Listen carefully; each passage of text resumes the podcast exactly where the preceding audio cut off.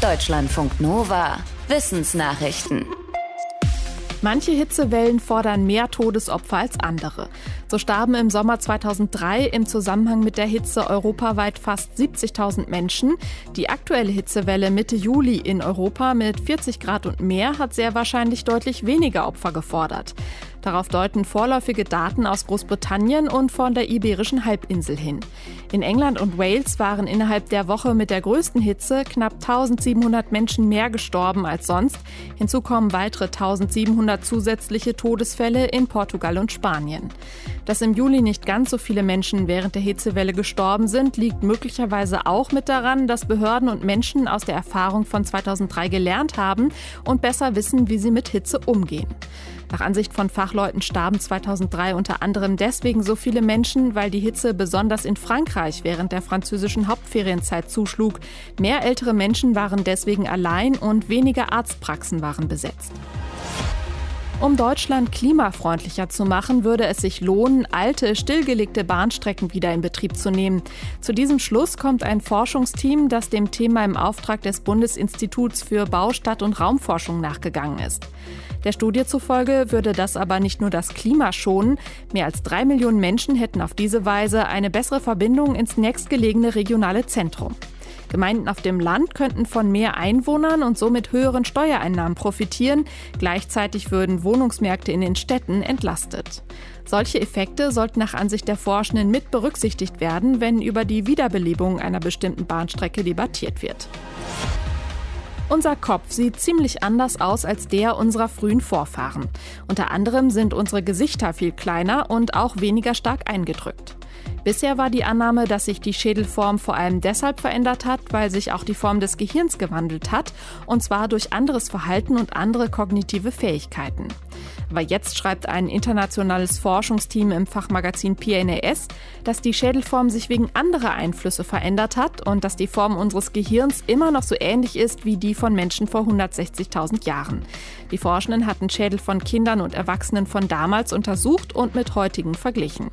Sie sagen nicht, das Gehirn hat zur Umformung des Schädels geführt, sondern möglicherweise eine neue Art der Ernährung, Atmung und Bewegung. Es könnte zum Beispiel sein, dass wir heute weniger Sauerstoff als früher brauchen und seitdem es Ackerbau gibt, nehmen wir weichere Nahrung zu uns und müssen weniger stark kauen, was den Schädel auch beeinflusst. Männer haben eine geringere Lebenserwartung als Frauen, aber trotzdem ist es nicht so, dass ab einem gewissen Alter nur noch Frauen leben und alle Männer gestorben sind. In gängigen Statistiken geht es nämlich nur um den Mittelwert. Jetzt hat sich ein Forschungsteam der dänischen Uni Odense auch mal mit den Abweichungen beschäftigt und ausgerechnet, wie wahrscheinlich es für Männer ist, länger zu leben als Frauen. Für die Studie haben die Forschenden riesige Datensätze durchforstet, mit Daten vom 18. Jahrhundert bis heute und in Stichproben immer wieder geguckt, in welchem Alter starb ein Mann im Vergleich zu einer Frau. Herauskam, dass die Wahrscheinlichkeit für einen Mann, eine Frau zu überleben, im weltweiten Schnitt bei 40 Prozent liegt. Auch in Deutschland ist das im Schnitt so. Allerdings gibt es da auch wieder Abweichungen. Zum Beispiel beeinflusst der Bildungsgrad die Überlebenswahrscheinlichkeit, der Zugang zu medizinischer Versorgung oder ob man verheiratet ist oder nicht. Wer hat diesen Text geschrieben? In der Kriminalistik oder bei Gerichtsverfahren werden regelmäßig Handschriften verglichen. Doch wie zuverlässig und genau arbeiten Expertinnen und Experten, die für die Analyse zu Rate gezogen werden? Das hat ein Team der US-amerikanischen Bundespolizei FBI in einer Studie näher untersucht. Dafür hat das Team 86 professionelle forensische Dokumentenprüferinnen und Prüfer aus den USA getestet. Sie mussten jeweils in bis zu 100 verschiedenen Fällen Handschriften vergleichen. Ergebnis? Die Fachleute haben zusammengenommen nur in rund drei Prozent der Fälle eine Schriftprobe der falschen Person zugeschrieben und in nur gut einem Prozent der Fälle den Urheber nicht erkannt. Allerdings gab es unter den Fachleuten Unterschiede. Diejenigen mit mehr als zwei Jahren Berufserfahrung schnitten deutlich besser ab als weniger erfahrene Kolleginnen und Kollegen. Fußballer werden in sozialen Netzwerken immer wieder und zum Teil heftig beschimpft. In der englischen Premier League wird der Spitzenfußballer Cristiano Ronaldo auf Twitter am häufigsten beleidigt. Das hat eine Analyse von mehr als 2,3 Millionen Tweets während der letzten Hinrunde ergeben.